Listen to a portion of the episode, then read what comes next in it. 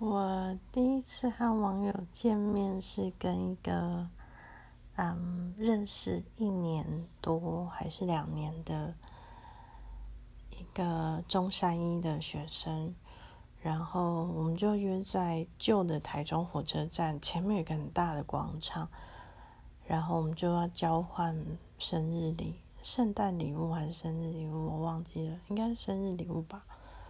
他就准备一本书，就是叶子诗选，然后我准备了一本故事书，对，然后我还请我男生的朋友载我去，然后到了那个广场去交换完礼物，然后就就小聊一下就走了，就 就觉得对他有点不好意思，每次跟他见面。都是很短暂的时间，